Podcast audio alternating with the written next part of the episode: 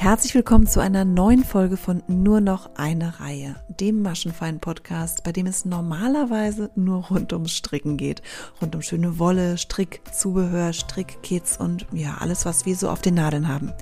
Heute haben wir ausnahmsweise mal eine Sonderfolge für euch. Heute geht es nämlich ähm, um das Thema Sprachförderung durch frühes Lesen für Kinder mit Down-Syndrom. Ich habe selbst eine kleine Tochter, die ist drei Jahre alt, mit dem Down-Syndrom und beschäftige mich aktuell intensiv mit dem Thema frühes Lesen. Und wenn ihr jetzt denkt, hä, drei Jahre frühes Lesen, wie passt das denn zusammen? Ja, dann hört einfach zu und ähm, seid gespannt, was Diana so zu erzählen hat über diese Methode, die sehr, sehr erfolgreich Kinder mit Down-Syndrom in die Sprache führen kann. Wenn ihr im Anschluss an diese Folge mehr erfahren möchtet, dann schaut euch Dianas Instagram-Profil an. Dort seht ihr ja ganz viele Beiträge und kleine Einblicke in die Sprachförderung mit verschiedenen Kindern, die bei ihr in der Therapie sind. Das ist wirklich toll anzusehen und macht einfach total viel Spaß. Und ja, wenn ihr Lust habt, dann teilt ihr Profil und teilt äh, diesen Podcast, damit möglichst viele Leute erfahren von dieser Methode und Familien mm, ja hier zuhören können können Erzieherinnen und Erzieher und all ja, die Menschen, die mit Kindern mit Trisomie 21 zusammenarbeiten oder auch mit anderen Kindern, die Sprachförderbedarf haben können, ja, für die die Methode vielleicht hilfreich sein kann. Ich wünsche euch jetzt ganz viel Spaß beim Zuhören und bin gespannt auf euer Feedback, wie immer. Also ich habe ja mal äh, ein bisschen mal so ein bisschen mehr bei dir geguckt. Ich muss gestehen, ich mache das ja sonst nicht äh, bei den Leuten, die mich anfragen. Ähm, da, da, bei dir ist ja ordentlich was los. Also das ja. äh, war mir nicht so klar.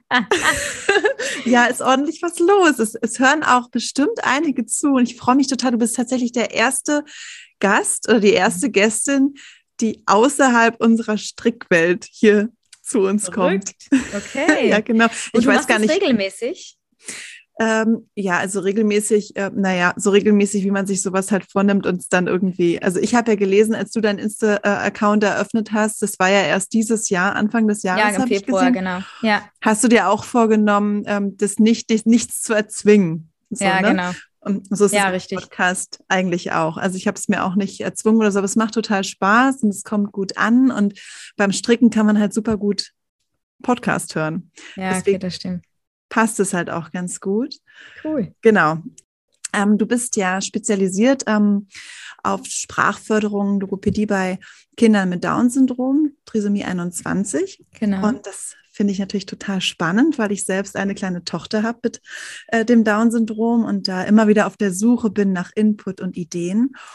Und ähm, ich ehrlich gesagt keine Ahnung, wie ich auf deinen Account gestoßen bin, aber irgendwann bin ich drauf gestoßen und war total begeistert ähm, habe dich ja dann auch gleich kontaktiert und dich gefragt und was man machen kann und wohne leider äh, viel zu weit weg, als dass ich dich äh, regelmäßig besuchen könnte. Aber ja, habe dann ein Coaching bei dir gemacht. Ähm, darüber reden wir dann vielleicht nachher auch noch. Perfekt. Und ja, und da jetzt diesen Monat, der Oktober, äh, naht ja dem Ende, ähm, der Down Syndrome Awareness Month ist, genau. wo ich ja mal sagen muss, ich finde ja mal spannend, für was für Dinge es Tage gibt im Jahr und Monate und, und so weiter. Ähm, aber ja, habe ich gedacht, eigentlich wäre es doch schön, äh, wenn wir mal unsere Reichweite nutzen und die Menschen, überwiegend Frauen bei uns da draußen, ähm, ein bisschen informieren und mitnehmen, so auf deine Reise. Genau, Gerne. hast du ja gesagt und ich freue mich total. genau, dann erzähl doch mal, du bist ähm, 35 und Logopädin. 36 inzwischen, 36. genau, ja. Und wie bist du zu dem gekommen, was du machst? Ähm, also ich habe meinen Abschluss einfach gemacht in der Logopädie und dann ähm, vor jetzt fast 15 Jahren in, äh, in der Praxis angefangen, in der ich immer noch bin. Und ähm, es war damals so, dass die äh, damalige Inhaberin ähm, da schon da schon in der Praxis vereinzelt äh, Kinder mit Down-Syndrom waren, die sie behandelt hat und äh, sie selbst auch immer ja auf dem neuesten Stand sein wollte und nie ähm, ja festgefahren ist in, ihr, in den Dingen, die sie getan hat und wollte sich immer weiterentwickeln und hat eben äh, auch von dieser Methode erfahren Und ähm, es ist ja heute noch so, dass es noch nicht so viel darüber gibt oder noch nicht alle darüber Bescheid wissen. Und jetzt noch mal 15 Jahre zurück war es eigentlich noch weniger. Und ähm, Sie hat sich das dann so ein bisschen angelesen, also Literatur darüber gelesen. Die Methode ähm, ist in den USA entwickelt worden und ähm, also die Methode, mit der wir arbeiten, hauptsächlich arbeiten, ist mit äh, in den USA entwickelt worden und ähm, wurde er erstmal getestet an neurotypischen Kindern und es hat sich aber dann so ein bisschen nach und nach gezeigt, dass es eben für äh, Kinder mit Down-Syndrom auch geeignet ist. Und ähm, wir haben uns das dann irgendwie angelesen erstmal, die Literatur gelesen und mit denen die in der Praxis waren, das dann einfach ausprobiert und getestet. Und das hat dann so super geklappt, ähm, so dass sich das aber auch rumgesprochen hat, ähm, offensichtlich, so dass immer mehr und mehr Kinder ähm, in unsere Praxis gekommen sind, die nach dieser Methode arbeiten wollten. Und so war das dann auch, dass ich äh, eigentlich in kürzester Zeit ähm, keine anderen der Patienten mehr hatte als äh, Kinder mit Down-Syndrom. Und äh, seitdem mache ich eigentlich nichts anderes. Und es macht einfach total viel Spaß und äh, deswegen bin ich da dran kleben geblieben. Das ist also eigentlich das quasi das Angebot der Nachfrage gefolgt, weil dann so. Ja, genau. genau. Ähm, ja, ist total spannend. Also die äh, Methode nennt sich ja ähm, frühes Lesen nach der Ganzwortmethode. Und ich muss auch echt sagen, also jetzt, wo du gerade sagst, ähm, vor 15 Jahren, weil ich meine, ähm, also ich beschäftige mich jetzt seit ein, zwei Jahren eigentlich auch schon seit drei Jahren, ehrlich gesagt schon seit der Geburt unserer Tochter. Also wenn ähm, ein Kind auf die Welt kommt mit Down-Syndrom, ist man erstmal, muss man darf man ja mal sagen, also geschockt mhm. und weiß nichts, also gar nichts. Meine erste Frage war, ähm, wie lange ist die Lebenserwartung? Weil ich wahnsinnig, also sofort erstmal Angst hatte, dass, dass da, äh, genau, was mich da erwarten könnte. Aber das ähm, wurde dann, die Sorge wurde gleich entkräftet und dann fängt man natürlich relativ schnell an, sich einfach viel zu beschäftigen. Mhm. Und was man ja heute weiß, ist, dass man mit Förderung sehr viel erreichen kann. Ähm, und bei der Logopädie ist mir das so aufgefallen. Ich fand es total schwer, was darüber zu erfahren. Und auch dieses frühe Lesen, ich finde auch immer noch, also ich habe ganz lange und auch ehrlich gesagt im Coaching dann mit dir erst verstanden, was es da nochmal so für differenzierte Methoden gibt, eben mit mhm. einzelnen Buchstaben, mit ganzen Wörtern und so weiter. Ich finde es ganz komisch, dass es da so wenig drüber gibt. Ähm, und umso wichtiger, dass wir jetzt mal drüber sprechen, weil ähm, das für ganz viele ähm, Menschen da draußen, Erzieher und Lehrer und einfach wichtig ist, davon zu erfahren. Also Mütter sowieso, Väter natürlich auch. Genau. Also, aber wie erklärst du dir das, dass da wenig, so wenig gibt?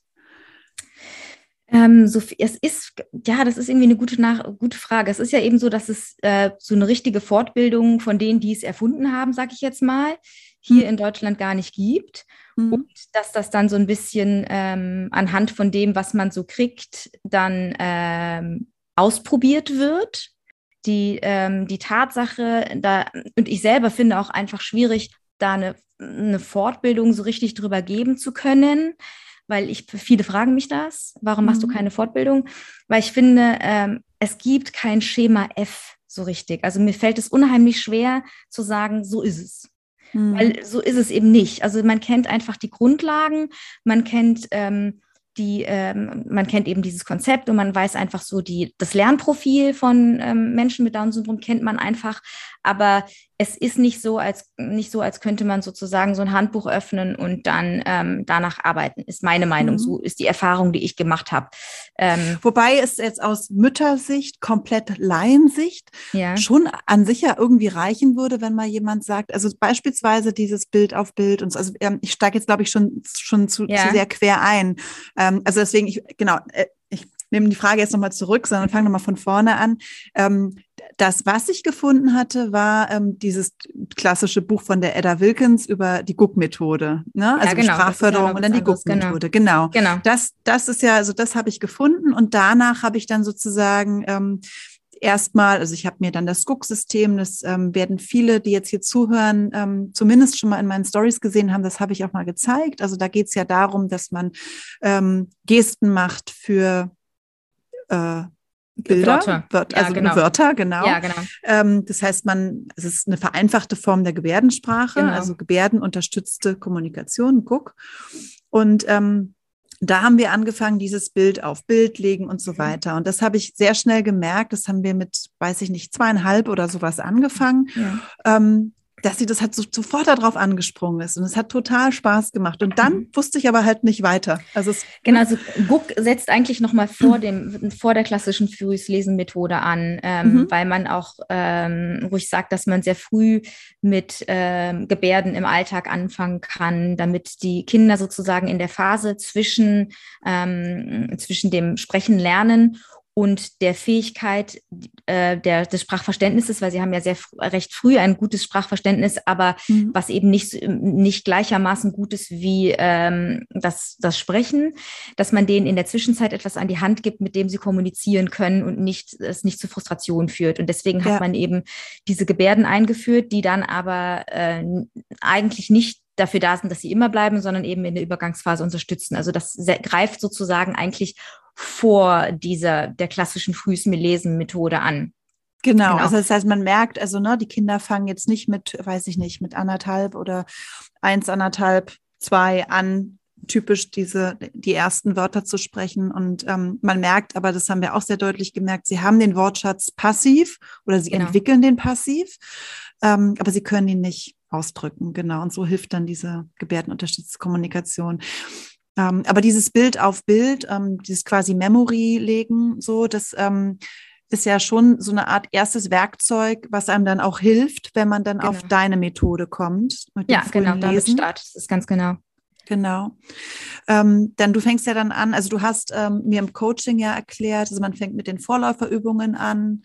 Ähm, Was übrigens auch, wenn ich das kurz einbringen darf, äh, mhm. nicht zum frühen Lesen gehört. Also ah, okay. die mhm. Vorläuferübungen sind, wenn man wirklich jetzt, eine, wenn man eine Fortbildung machen sollte, mhm. äh, zum frühen Lesen, wird einem wahrscheinlich niemand was zu diesen Vorläuferübungen sagen. Findet man auch nicht ähm, in den Artikeln und Büchern, die aus den USA kommen. Mhm. Okay. Genau. Also die Vorläuferübungen sind eigentlich eher dann, um das Kind auch ans, weiß ich nicht, ran zu, so um Werkzeuge an der Hand zu haben, mit dem Kind zu arbeiten? Ja, oder? ganz genau. Werkzeuge zu haben. Äh, das sind so Dinge, die äh, es sind einfach Vorläuferübungen der Sprache, die Kinder, sag ich mal, die neurotypische Kinder vielleicht automatisch entwickeln und machen, die aber eben in der Entwicklung bei ähm, Kindern mit Down-Syndrom einfach ausbleiben, die nicht gemacht werden, wo sie eben so einen Schubs brauchen und mhm. Unterstützung brauchen, um das nachzuarbeiten. Mhm. Was, wird, was ist denn ähm, das typische ähm, oder die typische Herausforderung, mit denen die Kinder der, mit Trisomie 21 zu kämpfen haben? Also warum sie nicht in die Sprache kommen? Ja, also da gibt es so, ich sage jetzt mal so grob ähm, vier Bereiche. Ähm, aufgrund, aufgrund von dem Neurotransmitter Acetylcholin, aber das äh, geht jetzt so ein bisschen zu weit, ist es eben so, dass es so vier grobe Bereiche in der Sprache gibt, ähm, die so damit spielen, dann im Gesamten. Also einmal ist es das Hören. Es sind sehr viele Kinder mit Down-Syndrom, die aus unterschiedlichen Gründen ähm, ein vermindertes Gehör Hörvermögen haben. Da gibt es verschiedene, also wirklich entweder auf beiden Ohren oder auf einem Ohr, kommt sehr, sehr häufig vor. Das ist schon mal ein Grund. Das heißt, sie hören Sprache nicht ähm, sauber oder richtig oder gut. Ähm, noch ein weiterer Aspekt ist, und der, eigentlich der größte Aspekt ist, dass äh, Kinder und Menschen mit Down-Syndrom ein schwaches auditives Gedächtnis haben. Das heißt also, alles, was sie übers Gehör ähm, wahrnehmen und hören, nur ähm, gehört, ja, geht so ein bisschen da rein und da wieder raus, wie man so schön sagt. Ähm, deswegen ist es eben, und die können sich das nicht merken, deswegen ist es eben oft so, dass sie diese abgehackte Wörter, Endsilben weglassen, Anfangssilben weglassen, eben einfach, weil sie das ähm, nicht speichern können. Das ist so, äh, die, so die Speicherung über das Gehörte ist einfach sehr, sehr schwierig. Dann ist es so, dass ähm, Kinder mit äh, Down-Syndrom auch andere Gegebenheiten im Mundbereich haben, ähm, wodurch die Artikulation schwieriger ist. Oft haben sie auch ähm, Schwierigkeiten beim Essen, ganz am Anfang dann sozusagen. Und das kommt dann auch nochmal hinzu, also dass dadurch dann die Artikulation schwierig, ist. Und das vierte ist ähm, oft so, dass die Ansteuerung schwer ist. Das heißt also, dass das Gehirn sendet Signale zum Mund und äh, das ist aber dann schwierig, das in Motorik umzusetzen. Also das sind so diese vier großen Bereiche, die, ähm, den, die da so ein bisschen mitspielen und die man versuchen muss zu überlisten, sag ich jetzt mal, oder ja, zu überlisten oder den, die anders sozusagen ähm, das aufzuheben dann. Und merken die Kinder, wenn sie dann das aussprechen, dass es sich anders anhört, als es sich anhören sollte? Ähm, ja und nein. Also man merkt es zum Beispiel daran, dass sie, ähm, wenn ich dann mm, jetzt mal bei gewissen Buchstaben zum Beispiel ist es oft irgendwie so, dass sie äh, den irgendwie anders aussprechen, also kla klassisch irgendwie K und T oder sowas mal vertauschen. Und ich anhand der Karten irgendwie Wörter äh, übe mit dem Buchstaben K, aber sie es dann irgendwie beim Sprechen immer ein T draus machen dann ähm, prüfe ich das sozusagen, indem ich die, indem ich die auswählen lasse, ähm, wo sage ich es richtig, bei welcher Karte sage ich es richtig und dann weiß ich zum Beispiel, also sie können das dann hören, indem sie sozusagen äh, mir dann zeigen, wo ich es richtig sage, bei welcher Karte ich es richtig sage. Daran merkt man eigentlich, dass sie es, äh, dass sie wissen, wie es eigentlich sein müsste. Mhm, mh. So prüft man das. Okay.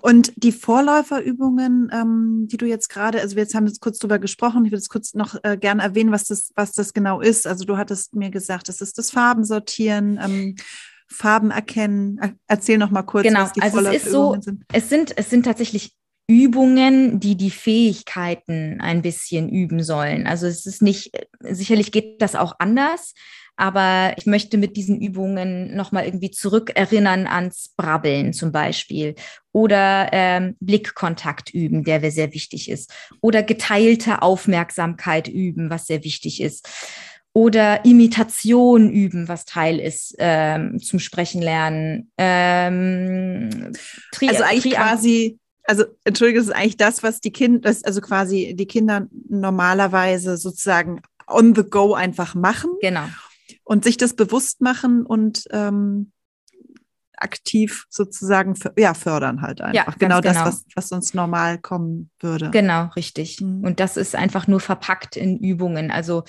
wie du äh, gesagt hast, mit Farben sortieren, ja, geht es irgendwie auch ums Farben sortieren, weil ähm, neurotypische Kinder ab einem gewissen Moment irgendwie diesen Drang haben, selber Farben zu sortieren. Die machen das einfach, witzigerweise.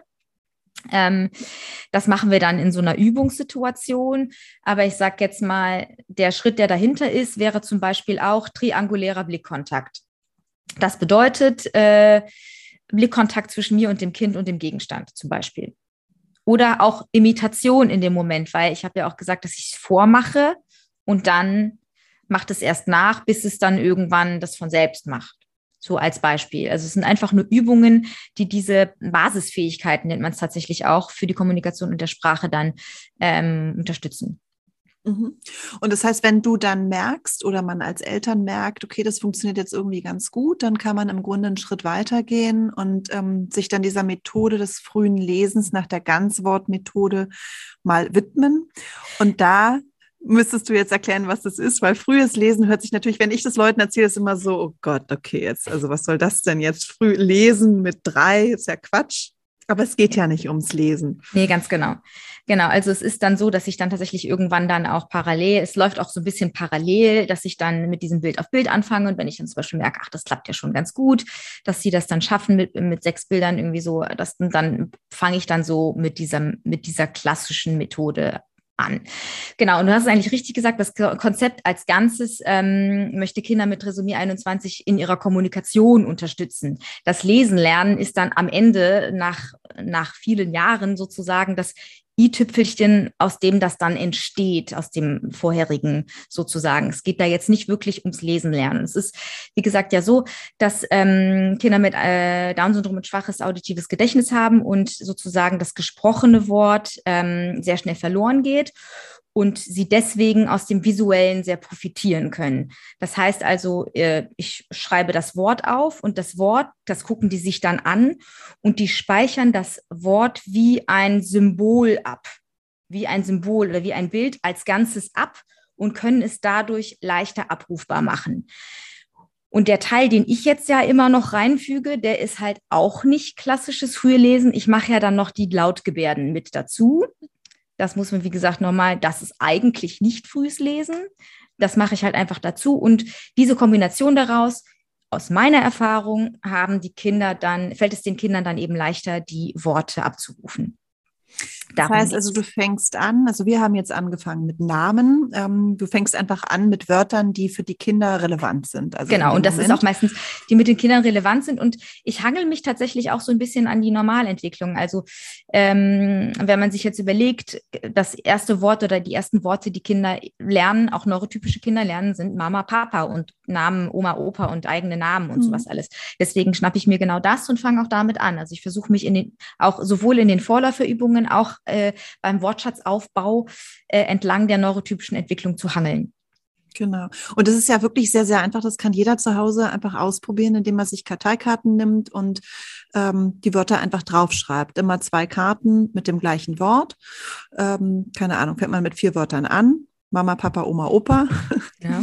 Bei Oma und Opa habe ich festgestellt, ist ja, also genau. lässt sich halt schwer unterscheiden. Genau, da würde man jetzt tatsächlich auch sagen, wenn man, wenn man die Wort auf Wort Methode, also die, die, die nicht Methode, sondern ähm, die Stufe von Wort auf Wort probieren will, würde man tatsächlich ganz bewusst Worte wählen, die äh, visuell sich gut voneinander unterscheiden. Unterscheiden, ja. Genau, genau. Ja, ja. Und ähm, dann die Lautgesten, da äh, gibt es jetzt ja auch nicht ein konkretes System, sondern da gibt es ja verschiedene. Das ist eigentlich egal, oder? Ich meine, da ja. sucht man sich einfach eins raus, genau. was einem ja. passt. Ja, eigentlich schon. Ich sage immer, ähm, erlaubt ist, was funktioniert und wer heilt, mhm. hat recht. Ähm, mhm. Ich äh, bin der Meinung, also ich habe mich jetzt ganz bewusst tatsächlich für diese entschieden. Ähm, aus dem Grund, weil die sich, die einzelnen Lautgebärden sich maximal voneinander unterscheiden. Also die sind sehr, sehr verschieden und ich begrüße es tatsächlich, dass manche Lautgebärden mit zwei Händen gemacht werden müssen. Und das ist leider oft die Kritik, die man jetzt, sag ich mal, von anderen Logopäden tatsächlich hört, die dann sagen, na ja, das ist ja unpraktisch, wenn man die mit einer Hand, wenn man die mit zwei Händen machen muss, oft hat man ja was in der Hand.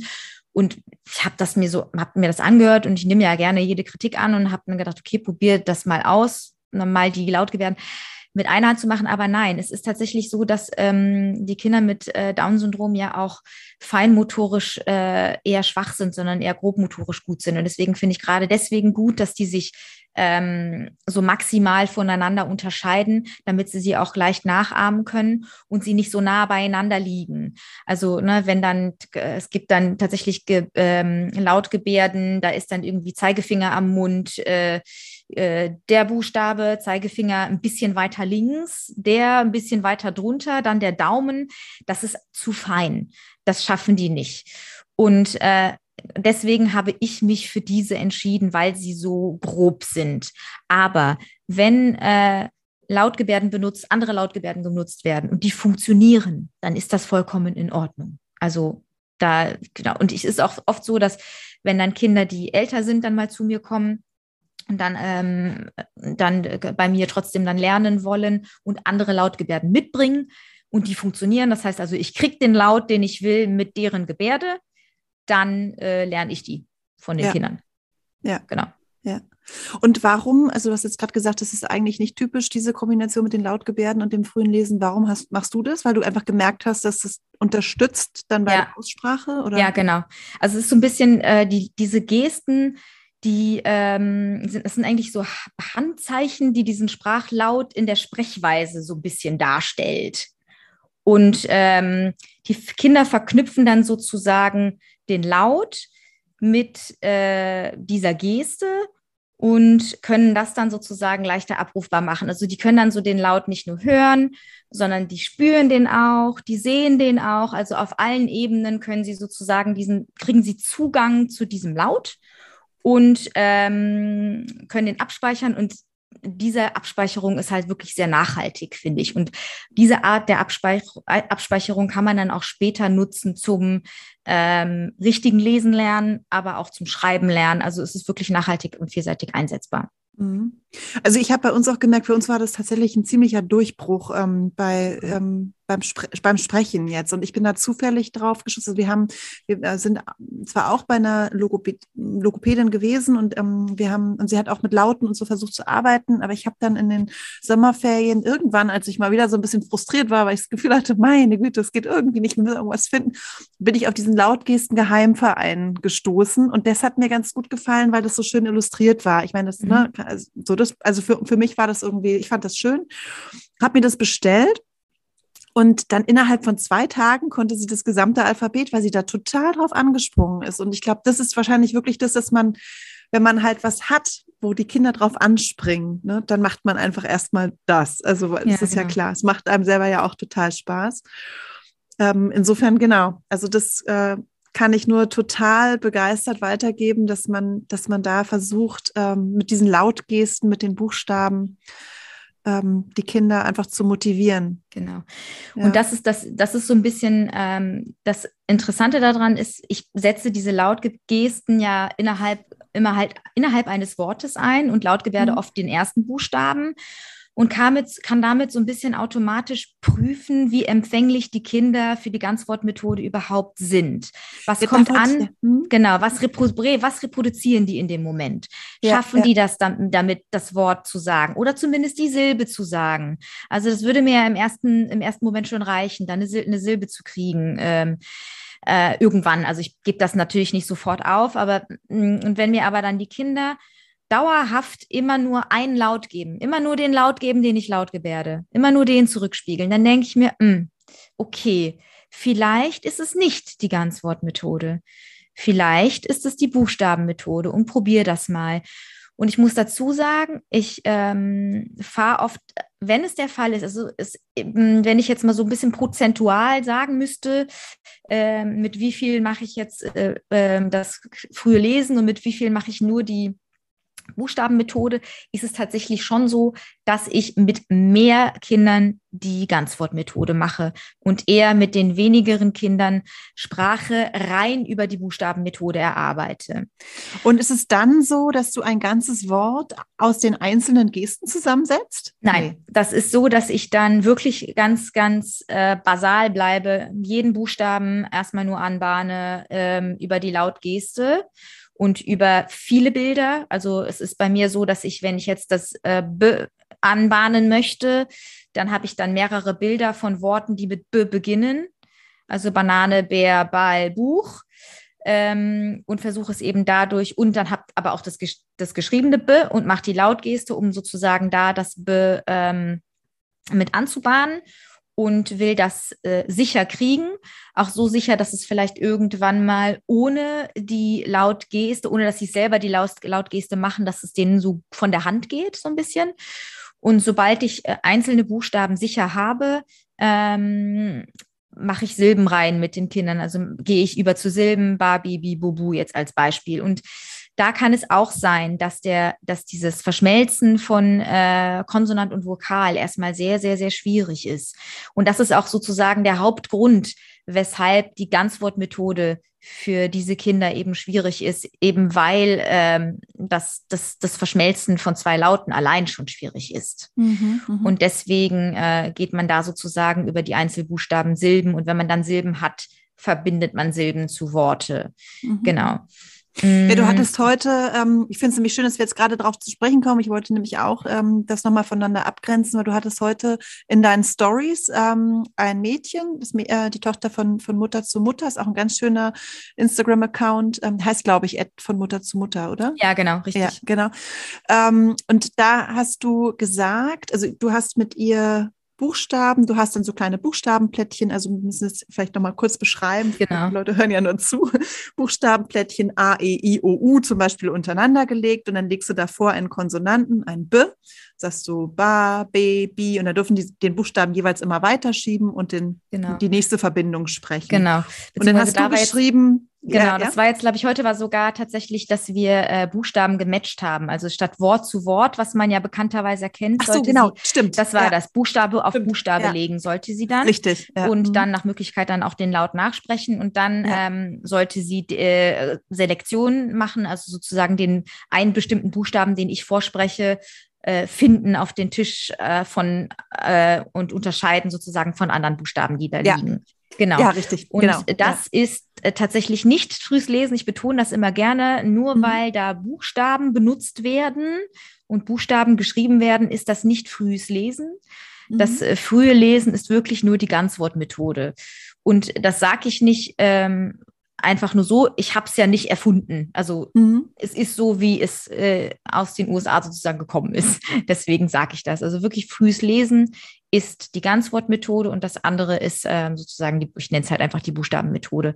Ähm, genau, und weil ich eben beides mache und beides kann und bei manchen ähm, mir dann einfach noch nicht sicher bin, äh, bediene ich mich dann einfach gerne an beiden, weil ich merke halt einfach auch, dass den Kindern die Worte halt unheimlich viel Spaß machen. Also ich finde, den, der Vorteil an der Ganzwortmethode ist halt einfach, das ist so fassbar und das macht Sinn für das Kind zu sagen Mama und Papa und Eis. Das, ne, dann, die verstehen dann, wozu mache ich hier das eigentlich?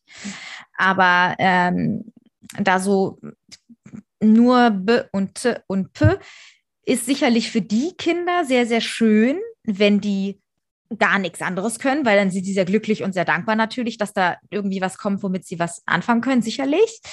Aber äh, für die, die, ähm, also ich sage mal, dazu in der Lage wären äh, oder ja, dazu in der Lage wären, ganze Worte zu sprechen oder Silben zu verknüpfen zu Worten, finde ich es, ähm, ja, kommt man doch auch ein bisschen schneller voran, weil da die Sinnhaftigkeit einfach mhm. mehr da ist, ja. sozusagen. Und auch da halte ich mich wieder an die Normalentwicklung. Säug, also klar hat man erstmal das Brabbeln, aber selbst das Brabbeln sind Silbenabfolgen, die das die Kinder machen. Also dieses sind Silbenabfolgen. Und später sagen sie dann da oder Mama oder Papa. Aber ich habe noch kein Baby gesehen, das B, P, T, K macht. So. Ja natürlich mache ich das, wenn das gebraucht wird, wenn ich merke, es geht nicht anders und es kann wirklich sein. Also es gibt es auf jeden mhm. Fall, natürlich. Und dann macht man das auch, weil wir wollen ja in die Sprache kommen. Aber das ist so mein, äh, so mein Verstehen von Sprache, das, mein Verständnis von Sprache. Deswegen fange ich so aus dem Bauch heraus immer erstmal an mit der Ganzwortmethode und ähm, die Kinder, die liefern mir das dann automatisch durch die Gesten. Und dann merke ich einfach schon, okay, dann ist es die einfach nicht. Oder ich fahre eine Zeit lang zweigleisig, weil ich es eben nicht sicher weiß. Eben ähm, wie äh, bei der Tilda von, von Mutter zu Mutter, da fahre ich so ein bisschen zweigleisig. Da sieht man, sieht man bei meinen äh, Stories auch, dass ich trotzdem auch ganze Worte nehme und wie man auch sehen kann, kann sie schon ganze Worte erkennen. Also die, die liest sie, sie kann sie als visuell schon unterscheiden, auch wenn mhm. sie die noch nicht sprechen kann. Mhm. Ähm, und fahre da eben so ein bisschen zweigleisig und will, ich möchte kein Kind ähm, davon irgendetwas, also da das vorwegnehmen einfach. Ich entscheide ja. das nicht fürs Kind. Das ist die Methode, die du jetzt machst. Mhm. Ja, weil ich ja, es so sage. Sinn, sondern, weil es macht ja, genau. genau. es muss ja vom Kind kommen, die Freude ja auch dann da dran. Ne? Genau.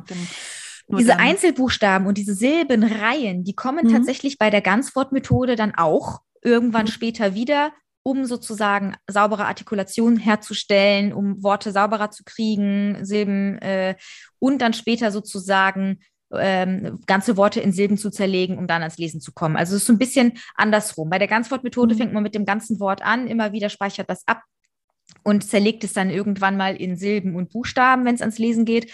Und bei der Buchstabenmethode ist es halt komplett andersrum, ja. dass man Sprache erst über die Buchstaben lernt und dann über die Silben und ähm, ja. macht dann daraus dann, versucht man dann sozusagen Worte zu bilden. Und das Einzige, womit ich eigentlich anfange, weil viele sagen mir, ähm, äh, Mensch, Jana, du machst immer die Vokale zuerst, also du machst die Vokale immer isoliert, aber die Konsonanten nie, beziehungsweise nur in ganz bestimmten Fällen machst du dann die Konsonanten.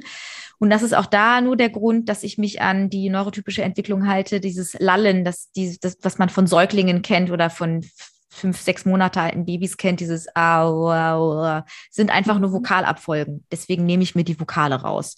Das ist so, die, ja, deswegen meine, auch wieder Vorläuferübungen. Das mache ich sind ja auch. Sind ja auch erstmal einfacher, oder? Genau, also, also weil da, K und G ist ja schon auch voll nicht. schwierig. Also, genau. Ja. Ganz genau. Und da auch wieder, deswegen ist das wieder eine Vorläuferübung bei mir, weil mhm. dieses Lallen ja. ist etwas, was bei vielen Kindern mit Down-Syndrom in der, in, der, in der Babyphase ausbleibt. Mhm. Das kommt nicht. Und deswegen hole ich das sozusagen in gezielter Form als Vorläuferübung ja. nach.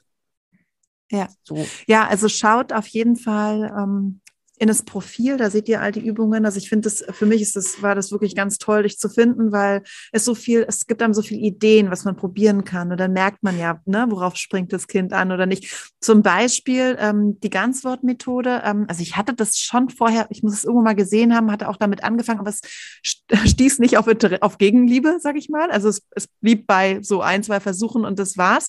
Aber dann habe ich bei dir gesehen, wie du das machst mit dem Papierkorb, wo die Kinder dann, wenn sie was gematcht haben oder so, da reinschmeißen oder sonst.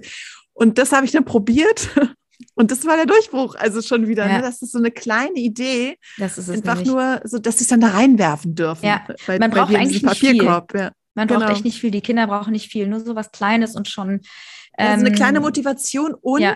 ich glaube auch diese krasse Freude, die ihr dann immer da auch ja, ja. ausstrahlt, wenn was klappt, ne? So dann dieser Stolz. Wenn, unheimlich wenn, wichtig, unheimlich wichtig, wirklich alles zu loben und äh, tatsächlich auch nicht nur die Leistung zu loben, sondern auch die Anstrengung zu loben. Mhm. Also dann, wenn dann mal was nicht geklappt hat, dass man nicht, dass man dann nicht sagt, nein, das war jetzt falsch, sondern äh, mach noch mal, mach noch mal und dann vielleicht irgendwie so ein bisschen helfen, so, ne, dass wenn man bei der Selektion zum Beispiel dann sagt, äh, ähm, aus zwei Karten die richtige finden, gib mir Mama, gib mir die Karte Mama und das Kind greift zur falschen Karte, falsche Karte in Anführungsstrichen, dass man dann sagt, nein, das ist falsch, das sagt man natürlich nicht, sondern man äh, ne, legt die Karte wieder hin, mach noch mal, wo ist Mama und verdeckt die Karte, die falsch ist, einfach so, dass das Kind automatisch das Richtige greift. Also ähm, es geht mir sehr viel um ähm, Erfolgs, äh, erfolgsgesteuertes Lernen und ein Versagen vermeiden.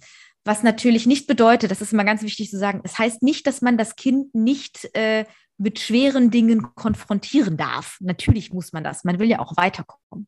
Und das heißt auch nicht, dass das Kind keine Fehler machen darf. Natürlich auch nicht.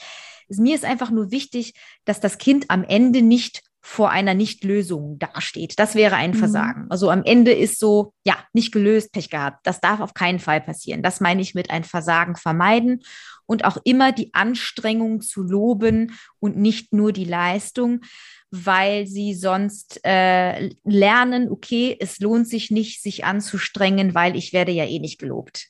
Mhm. Deswegen ist die, äh, das Loben der Anstrengung allein schon sehr wichtig. Also es ist auch Was? bei, es ist auch bewiesen, dass, äh, Entschuldigung, dass, dass, ähm, dass der Mensch nur lernt, wenn das Belohnungssystem im Gehirn, im Gehirn angeregt ist. Das ist bei uns allen so. Und deswegen, äh, es ist bei äh, Menschen mit Trisomie 21 nicht anders. Ja, was machst du denn mit Kindern? Ähm, was ist denn, wenn ein Kind sich gar nicht konzentrieren kann? Also, weil das sieht ja bei dir immer so aus, als würden die da ganz lange sitzen und dann eine Stunde lang da Buchstaben matchen und Wörter matchen und so, aber das ist ja sicher auch nicht immer so. Was machst du denn, um die Konzentration zu halten oder zu kriegen? Ja. Hast du da Tipps? Ähm, bei den Kleinen ist es oft so, dass man wirklich schnelle Wechsel machen muss. Also, ähm, dass man halt nicht e ewig die gleiche Übung macht, ähm, beziehungsweise man macht vielleicht die gleiche Übung, ähm, aber man verpackt sie anders. Also, schnelle Wechsel sind erlaubt. Und äh, ich, was ich auch oft mache, ist sozusagen so ein bisschen ähm, weg vom Kind in dem Moment. Also nicht dem Kind das Gefühl geben und nicht dem Kind sagen, so du musst das jetzt machen, sondern sagen, okay, okay, ich mache jetzt, ich bin dran. Dann, ne, dann darf das Kind sozusagen ein, äh, abschalten nicht, aber das ist jetzt einfach nicht dran. Das darf dann sitzen und zuschauen und äh, ich mache das Ganze oder spiele das, wenn die Mama dabei ist, einmal mit der Mama durch oder sonst irgendwas. Also erstmal so ein bisschen Druck weg vom Kind, Vor Anforderungen weg vom Kind und ähm, Oft steigen die dann mit, wieder mit ein, weil die das irgendwie lustig finden, dass die Mama mitmacht. Oder was oft auch so ist, dass die dann durch das Modelllernen erkennen, ach ja, das kann ich ja auch. Und deswegen dann wieder diese Rückversicherung haben, ich schaffe das und dann steigen sie wieder ein. Ähm, genau, so. Also viele Wechsel, schnelle Wechsel, äh, Dinge verpacken, sehr, ähm, ja, man muss natürlich auch euphorisch sein und spannend sein. Also ich kann mhm. natürlich irgendwie da irgendwie so eine, ein langes Gesicht machen und die Karte Mama zeigen und sagen, ja, guck mal, hier ist Mama, sag mal Mama. Oder ähm, ich bin dann so, tada, hier bin ich. Und guck ja. mal, hier ist Mama, sag du auch mal. Also ist natürlich auch, äh, hat auch ja. was mit Begeisterung und Entertainment zu tun.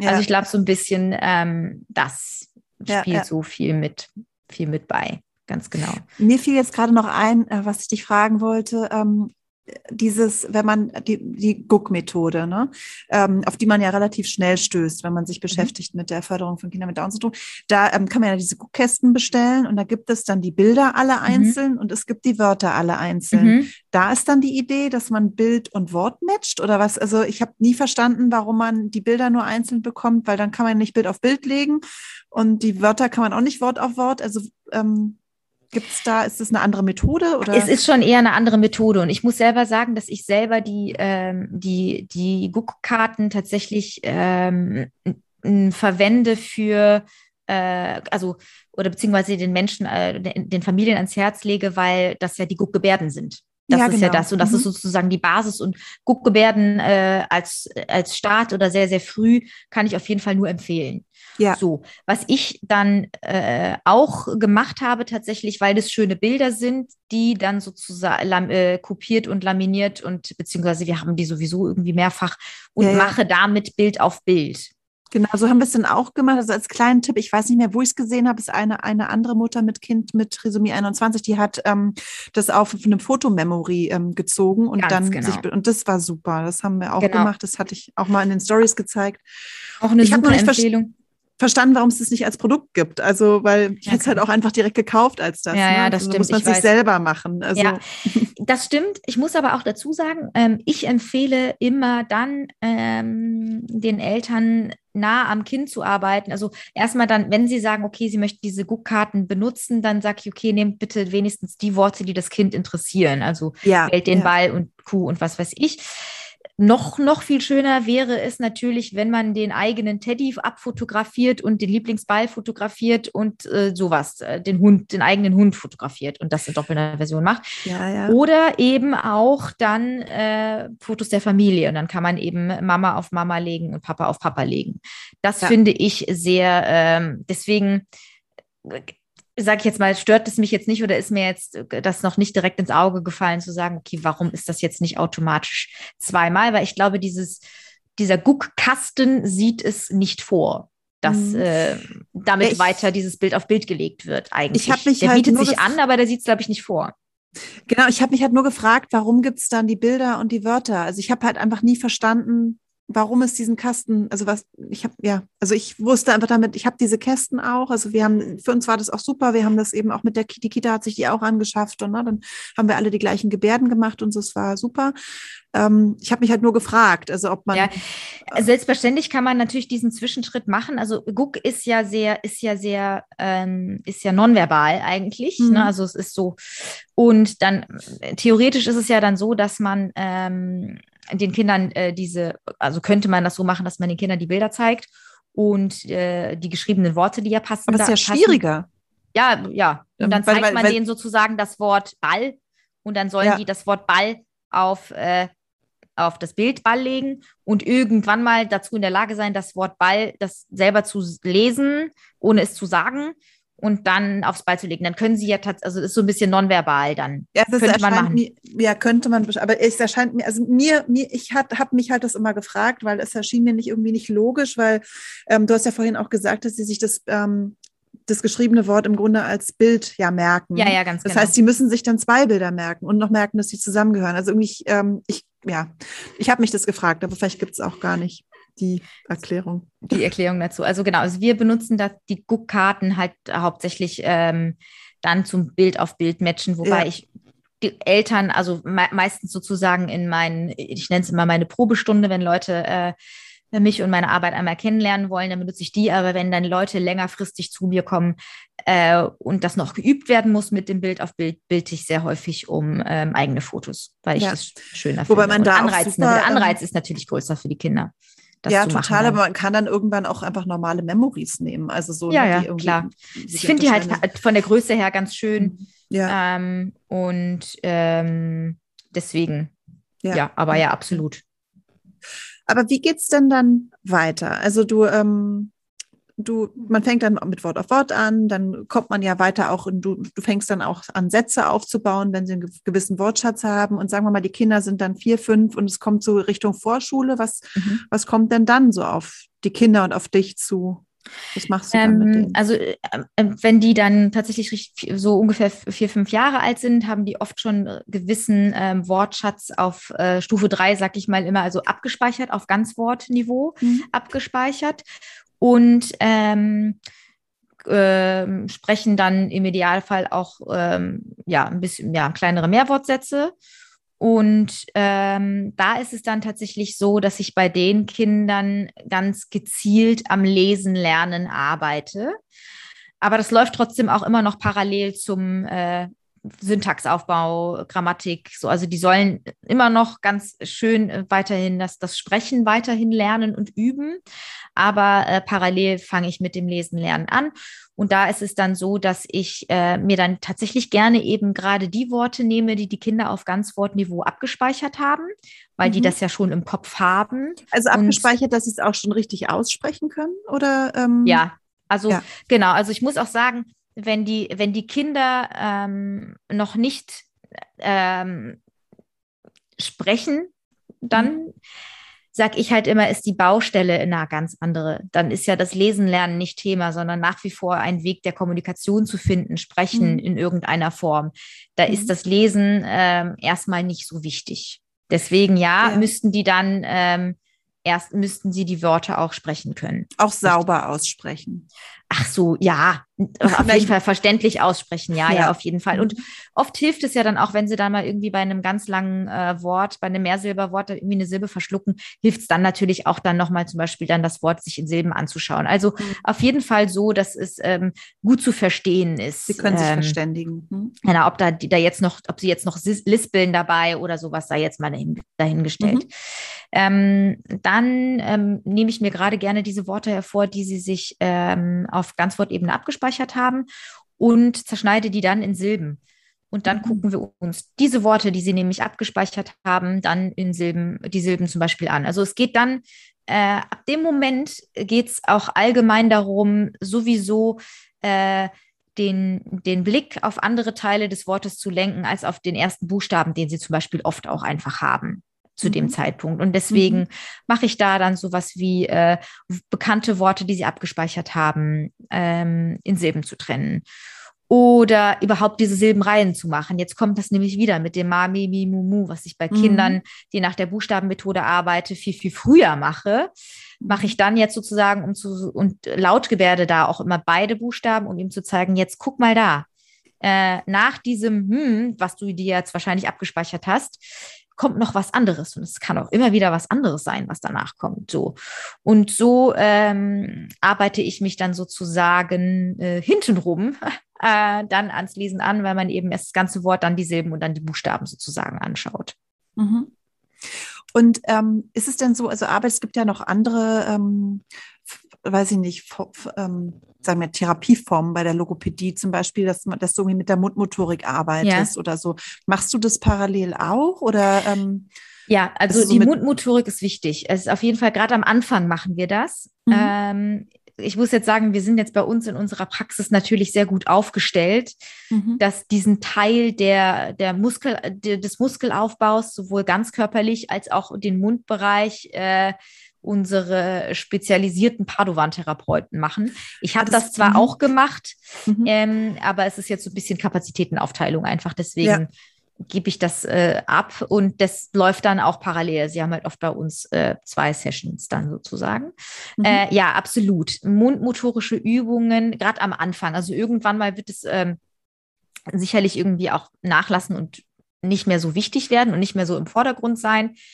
Aber gerade am Anfang ist es oft bei den Kindern so, dass das wichtig ist. Ich würde jetzt nicht Du sagen, meinst alle, am Anfang, aber wenn sie viele. sprechen oder am Anfang, äh, also welches Alter meinst du jetzt? Achso, wenn die, ähm, wenn es um den Spracherwerb geht. Okay, So, also dann um den Spracherwerb geht. Also wenn die Ja. Kinder natürlich, ich sage jetzt mal im, im, im Kleinkindalter mit anderthalb, zwei schon irgendwie Probleme haben bezüglich äh, Schlucken und Essen, schlucken, klar. dann ja. natürlich eine Castio Moralis und noch viel früher. Aber wenn es jetzt wirklich rein um den Spracherwerb geht und äh, fängt das dann sozusagen dann mit an.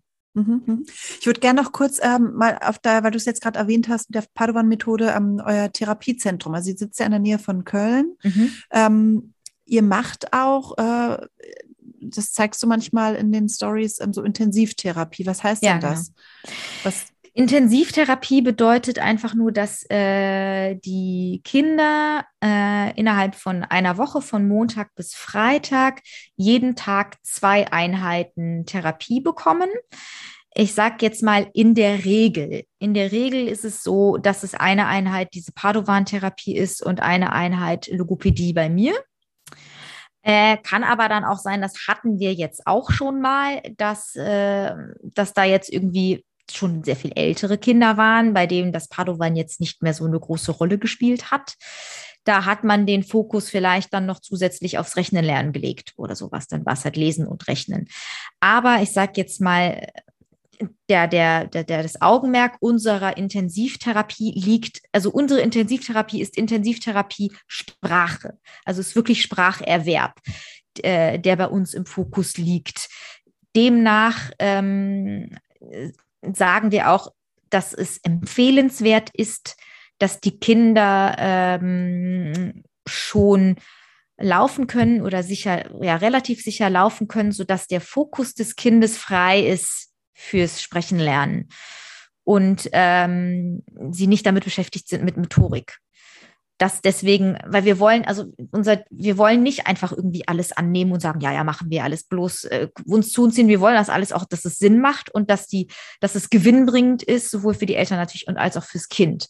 Und deswegen äh, sind wir da, wir wollen kein Ablehnen, natürlich nicht, darum geht's da nicht, aber wir möchten auch das auch richtig machen, weil wir es von Herzen machen und äh, das über, aus Überzeugung machen, die mhm. Dinge. Und demnach ist da jetzt sozusagen unsere Empfehlung, dass die Kinder dann ähm, schon laufen können, also motorisch recht gut fit, äh, recht fit sind, weil es schon auch so ist, dass die Entwicklung bei Menschen mit Down-Syndrom von der Reihenfolge her an sich gleich ist, wie bei mhm. neurotypischen Kindern, nur eben verspätet, mhm. sozusagen. Und also, ähm, Kannst du kurz nochmal, weil du jetzt sagtest, das wäre dann Padovan und Logopädie. Was ist denn Padovan-Methode genau? Also, also die Padovan-Methode, das sind äh, sowohl Körperübungen als auch Mundübungen, die die ähm, äh, Entwicklung, also die neurotypische Entwicklung eines äh, Babys vom Säuglingsalter bis hin zum Stand anhand, anhand von Übungen nachgespielt werden. Das heißt, es sind Übungen in Rückenlage, wo dann dieses Strampeln sozusagen nachgeahmt wird und dann Übungen in, in Bauchlage, wo dann ähm, diese Kopfdrehung in Bauchlage zum Beispiel ähm, hinzukommt, dann bis ins zum Rollen und Kriechen und Krabbeln und so weiter, also bis sie dann sozusagen äh, stehen und laufen können.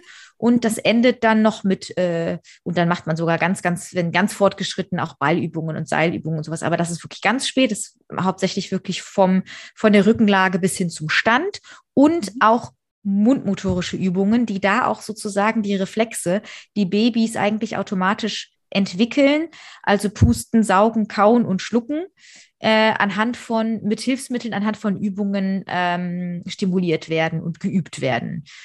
Und ist aber nicht, ähm, ist, ist nicht die myofunktionelle Therapie. Das ist wieder was anderes, oder doch?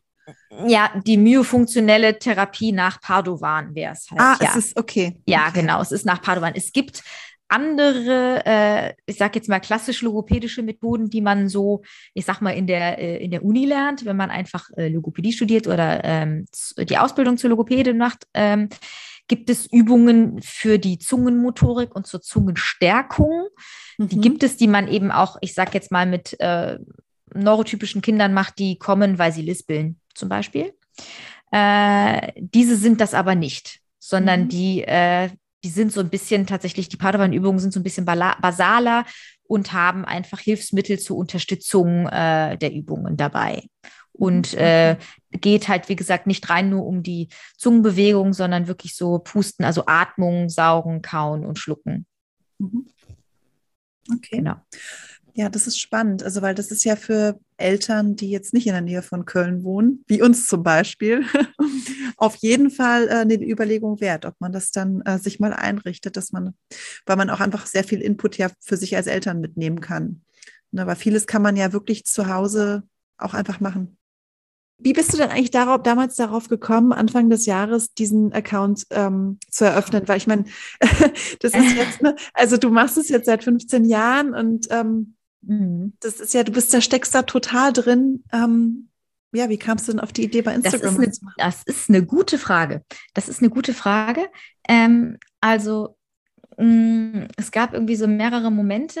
Ich glaube, einer, einer davon war zum Beispiel, dass ich sehr viele Eltern bei mir sitzen hatte und auch habe, die sich selber sehr, sehr viel Druck gemacht haben die mhm. dann irgendwie, äh, irgendwie von dem gehört haben, dass der das macht und der macht dieses und der macht jenes und ich mache irgendwie gar nichts und ich muss ja eigentlich ständig und den ganzen Tag mein Kind fördern. Total, so. ja. Und äh, genau, das sagst du ja genauso. Ja, und, ähm, absolut, ich dachte ja. mir dann, ja, natürlich ist irgendwie Förderung, das ist natürlich wichtig, klar. Aber ich glaube, dass die wenigsten Eltern wirklich wissen, wie viel sie eigentlich schon machen. So, erstmal das wollte ich so ein bisschen zeigen und beziehungsweise auch zeigen, wie leicht man dann doch fördern kann mit so ein paar kleinen Hinweisen, mit den Dingen, die man sowieso schon macht mit dem Kind. Also man malt ja mit dem Kind. So, und dann kann man so ein bisschen, habe ich gedacht, okay, dann kann ich ja hier und da irgendwie so einen Tipp geben, okay, achtet einfach darauf beim Malen zum Beispiel. Oder Bücher gucken, machen wir alle mit unseren Kindern. Mhm. Und so dachte ich, ja, vielleicht kann man so ein bisschen auch alltags, äh, also alltagsnah so ein bisschen Tipps geben und den Eltern so ein bisschen Entspannung geben und sagen, hey, das ist auch alles nicht so schwierig und ihr kriegt das schon hin. Das war so ein bisschen ähm, das Erste, woran ich so mitgedacht habe. Dann dachte ich mir auch, ist ja komisch, dass so viele Leute zu mir kommen und teilweise irgendwie zweieinhalb Stunden Auto fahren, nur bei, um für eine Strecke, nur um bei mir zu sein. Ist ja irgendwie schön, aber lang, langfristig ist das ja irgendwie auch schade, wenn nicht irgendwie jeder äh, diese ich sage jetzt mal, Versorgung genießen kann, die ich anscheinend äh, irgendwie gebe. Mhm, aber woher haben denn die, die, Leute das vorher gewusst? Also das ähm, ist so, ich, also ich weiß es nicht. Also so wie ich es mitbekomme, scheint, ich sage jetzt mal, die Community, wie man so schön sagt, mhm. sehr, sehr miteinander vernetzt zu sein, was ich ja auch sehr schön finde. Mhm. Und das ist sehr viel durch, äh, ne, der hat das in der WhatsApp-Gruppe natürlich dann auch wieder gelesen oder bei Instagram äh, dann so, also ohne dass ich, dass mein Account sozusagen, also ohne dass ich einen Account habe, da vielleicht irgendwas gesagt. Also ich glaube, es ist sehr viel Mund-zu-Mund-Propaganda auch und ähm, mhm. Eltern untereinander, was ja eigentlich schön ist, ne? weil das ist ja eigentlich, ne, das ist ja eigentlich das, man will ja die Eltern erreichen und ähm, ja, die Eltern will man erreichen und das kommt nämlich jetzt noch das, der nächste Punkt. Ich habe mir auch tatsächlich gehofft, dass ich Logopäden damit erreiche, mhm. die vielleicht ein bisschen Interesse kriegen äh, an dieser Methode. Oder auch Erzieher. Und, ähm, und auch Erzieher, also eigentlich alle so ein bisschen mhm. mehr Interesse. Also einerseits natürlich auch Awareness, wie man jetzt so mhm. schön sagt, äh, mhm. dann bei allen, äh, die mit Kindern mit Trisomie äh, 21 irgendwie in Kontakt sind in irgendeiner Form. Aber wie gesagt, auch andere Therapeuten, dass sie da Interesse daran haben, sich da weiterzuentwickeln und zu informieren, ähm, das, äh, das dann auch äh, zu lernen, damit es eben auch mehr Logopäden gibt, die das machen. Und mhm. äh, dann ist nicht mehr unbedingt Bedarf, so weit ja. zu fahren. Ja. Das waren so die, diese Grund, die ersten Ideen eigentlich. Ja, ich finde es total toll. Also ich, ich finde, es gibt ja auch ähm, einige, die bei dir ähm, sind. Also ganz bekannt ist ja auch äh, Sonea Sonnenschein von Instagram, ja. die ja schon sehr lange bei dir. Die ist schon sehr lange, ja, ja, genau. ist, ne? Schon seit weiß nicht, zehn Jahren oder sowas. Oh ja, auf jeden Fall. Ne? Also ich kenne sie ja, ja, auf jeden Fall, über zehn ja. Jahre schon. Ja. Und ähm, ich weiß gar nicht, wie alt ist, ist sie jetzt? Ähm, die ist jetzt, äh, ich glaube, sie wird, sie ist, glaube ich, zwölf. Zwölf. Weil sie hat ja, du hast jetzt auch, glaube ich, die Tage was gepostet. Das fand ich auch total toll zu sehen, weil, ähm, genau, ich befinde mich ja noch bei, bei den Anfängen sozusagen, jetzt mit einem dreijährigen äh, Kind. Ähm, aber dann so ein großes Kind zu sehen, was da dann so die Themen sein können. Und da habt ihr gerade ähm, Zeitgefühl geübt. Ja, genau. Was, also es geht, ja. genau, es geht so ein bisschen über, wenn die Kinder dann, ähm, dann auch länger bei mir bleiben, auch über die Schulzeit hinaus, weil es halt ähm, für manche so ist, dass sie nicht so lange fahren müssen und deswegen das vereinen können mit mhm. ihrem Alltag, dass ich dann wirklich weiterhin irgendwie, äh, abgesehen davon vom, vom äh, flüssigen Lesen und Lesesinnverständnis und Schreiben lernen mit den Kindern mache und versuche sozusagen, dass die so gut wie möglich in der Schule mithalten können. Also ich versuche auch Schulmaterial, ähm, ich sage jetzt mal Trisomie 21 tauglich äh, zu verstehen zu bringen, also dass ich das dann versuche zu entschlüsseln für die mhm. Kinder auch.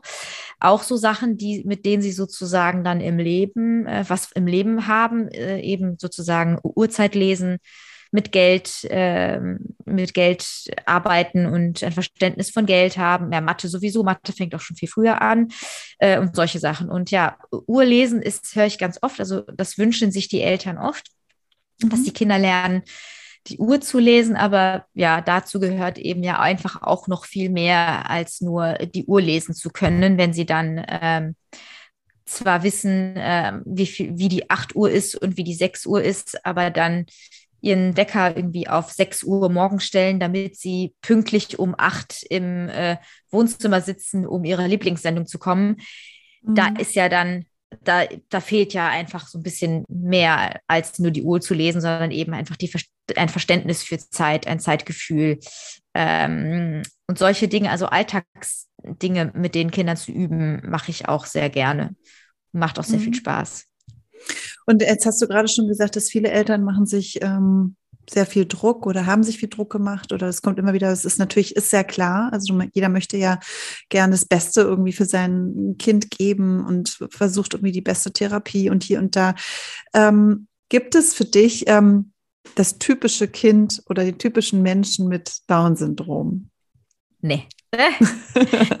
Nee, gibt es tatsächlich nicht. Also ähm, wie gesagt, das Lernprofil äh, ist teilweise ähnlich, aber ähm, das ist ja, ist, die sind ja, äh, die, diese Kinder sind nicht 100% Down-Syndrom, sondern die Kinder sind 50% Mama und 50% Papa und ganz viel Umfeld und ganz viel äh, so. Und deswegen, äh, nein, kann man nicht. Aber dass die, die Familien, die zu mir kommen und die ich kennenlernen darf, erlebe ich tatsächlich ähm, doch alle sehr ähm, motiviert und interessiert, weil es ist bei mir auch ganz normal, dass die Eltern bei der Therapie dabei sitzen. Irgendwann mhm. natürlich dann nicht mehr. Irgendwann sind die Kinder auch in so einem Alter gerade so oft schon das, das letzte, das, das Jahr vor der Schule ist. Dann, haben die Kinder dann einfach keinen Bock mehr oder so, dass die Eltern dabei sind. Aber so grundsätzlich, ähm, ich beziehe die immer mit rein. Ich habe nichts zu verbergen, sage ich immer. Ich habe nichts zu verbergen. Ich zeige, was ich mache. Und äh, das sollen die ruhig sehen, wie ich arbeite. Und ich will das natürlich auch, dass sie das ein oder andere dann adaptieren und dann zu Hause machen. Und erlebe das aber auch äh, bei, bei allen, die bei mir sind, dass sie das auch wollen.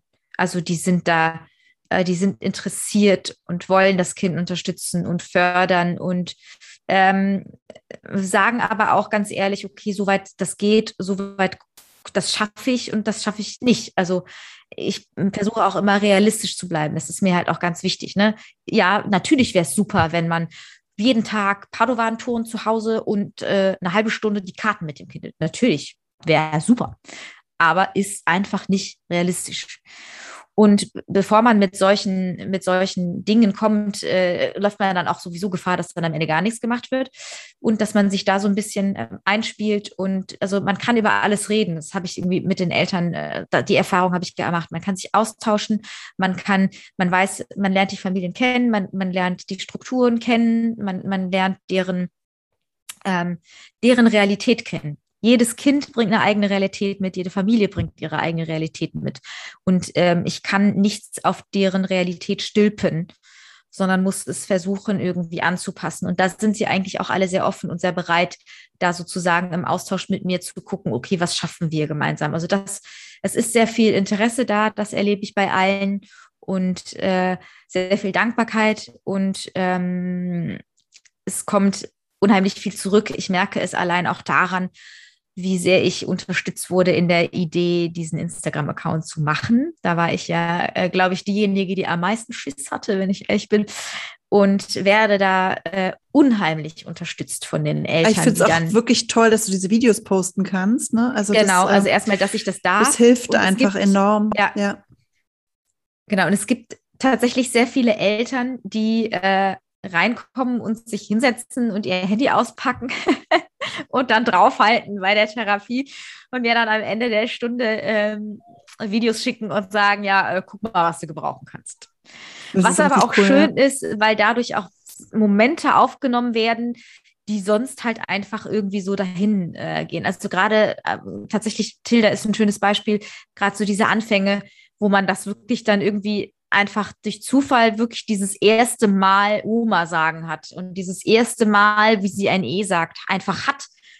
Einfach weil da die Eltern sitzen und dann draufhalten und dass diese Freude, die man dann hört, einfach auch echt ist, weil das halt in diesem Moment passiert ist. Und nicht so, Moment, nochmal, alles auf Anfang, das Cut und noch Cut und nochmal von vorne. Das ist es halt nicht. Und das finde ich halt, und das würde auch alles gar nicht funktionieren ohne die Eltern. Also, ne, also mein Account wäre einfach gar nichts wert ohne die Eltern, die bereit sind, äh, dass ich ihre Kinder zeigen darf.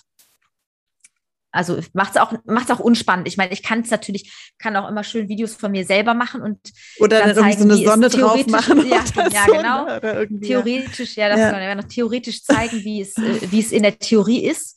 Ne, weil in der Theorie ist das leider nicht so, dass die Kinder sitzen und dann, nur weil man sagt, leg Ball auf Ball, dass die das machen, ist leider nicht so. Machen die ja. nicht. So.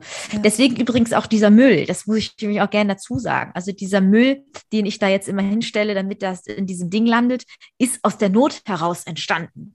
Das war jetzt kein pädagogisch wertvolles äh, irgendwas, was ich mir überlegt habe, das war wirklich Not und Hilflosigkeit am Anfang. Ja. Natürlich haben mir die Kinder die Karten um die Ohren geschmissen am Anfang. Na klar, da saßen die nicht alle und haben gesagt, so, ich habe das ja auch alles noch nicht gewusst, wie die so in Anführungsstrichen ticken, will ich nicht sagen, aber was, ne, was die mögen, was die nicht mögen, wie das so. Und dann dachte ich so, okay, die schmeißen jetzt, was machst du jetzt? Der liegt jetzt nicht Bild auf Bild, so wie das da steht in dem Buch, dass sie das machen. Macht er nicht. Macht er einfach nicht. Gibt's ja nicht. So. Und der schmeißt sie jetzt da rum. Und dann war jetzt einfach nur so eine Idee, okay, ich muss jetzt, und das haben sehr viele gemacht, dieses Schmeißen, ich weiß nicht, ähm, an alle da draußen, die Erfahrung werden viele bestimmt gemacht haben, in einer bestimmten Phase wird sehr gerne geschmissen. Und da war eben die Idee, okay, ich muss jetzt sozusagen eine Plattform finden, in dem Schmeißen erlaubt ist und sagen, okay, da rein, da darfst du schmeißen, da ist es okay. Mhm. Und konnte das damit so ein bisschen entschärfen. Und es ist jetzt, hat sich jetzt so ein bisschen wie so ein, es ist jetzt einfach so ein bisschen mein Merkmal geworden. Es ist automatisch, also ob ein Kind gerne schmeißt oder nicht oder ein Schmeißer ist. Kommt immer in den Mülleimer. Der. Müll kommt auf den Tisch und es hat ja natürlich ja. auch so ein bisschen Hintergrund, okay, die Karte ist fertig, ist ja. weg. Nächste ja. kann auf den Tisch. Also so ein bisschen wie erledigt hat es dann irgendwie auch. Und das Wort Müll ist schön, ist schöner, schönes Wort, Müll. Also kann man auch relativ, relativ schön äh, oft auch nachsprechen. Was ist denn dein ja. Lieblingswerkzeug mit den Kindern beim Arbeiten? Also du hast ja verschiedene Tools, mhm. mit denen du arbeitest. Du hast die Karten, du hast dann diese, ähm, du hast diese Buchstabenplättchen, du hast, ähm, weiß ich nicht, das diese. Ist eine gute Frage. Es ist, glaube ich, echt einfach nur ähm, die Lautgebärden. Das ist ja kein mhm. Tool, aber ganz, so richtig ja. kein, kein Hilfsmittel. Aber als allererstes doch die Lautgebärden.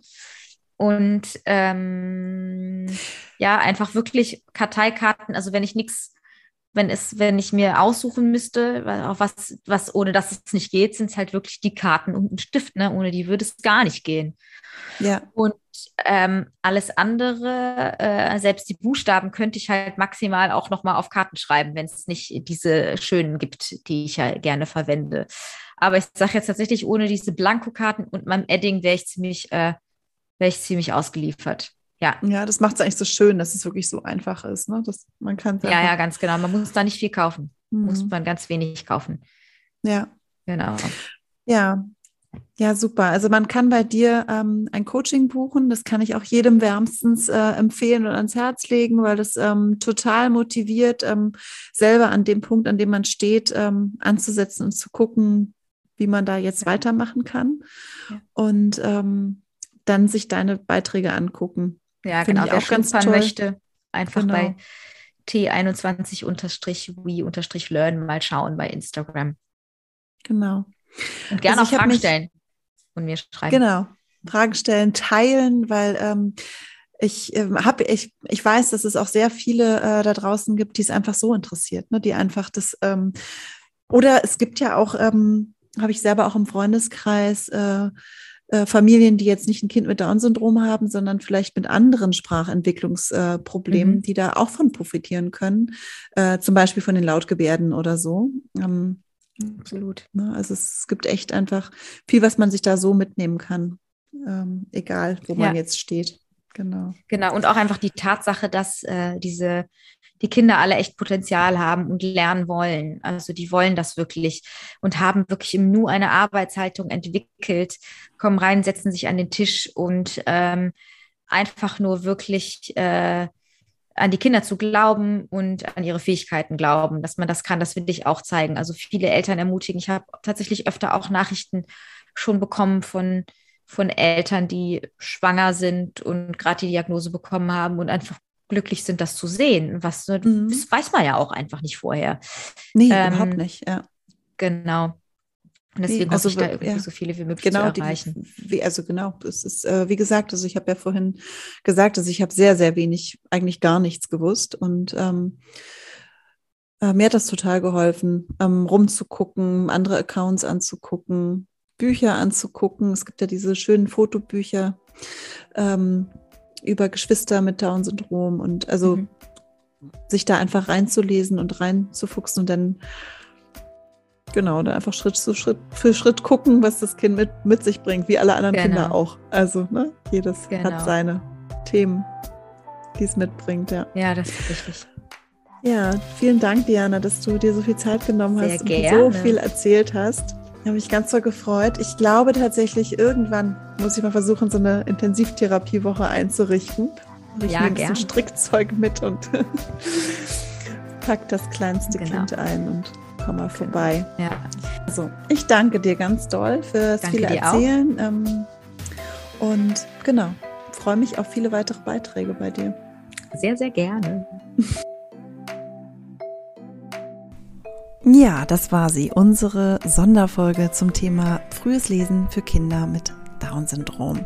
Ihr findet Diana auf Instagram. Wir haben ihr Profil hier in den Show Notes ähm, und auch all die anderen Dinge, über die wir so sprechen, verlinkt. Ähm, die anderen Accounts, die wir erwähnt haben und die verschiedenen Materialien, die ich erwähnt habe, findet ihr alles in den Show Notes. Und wir freuen uns wie immer, wenn ihr unseren Podcast teilt, wenn ihr erzählt oder zeigt, was ihr gerade strickt, während ihr uns hört. Und ja, schreibt uns gern eure Gedanken und Wünsche zu folgenden Folgen bei nur noch einer Reihe. Bis bald.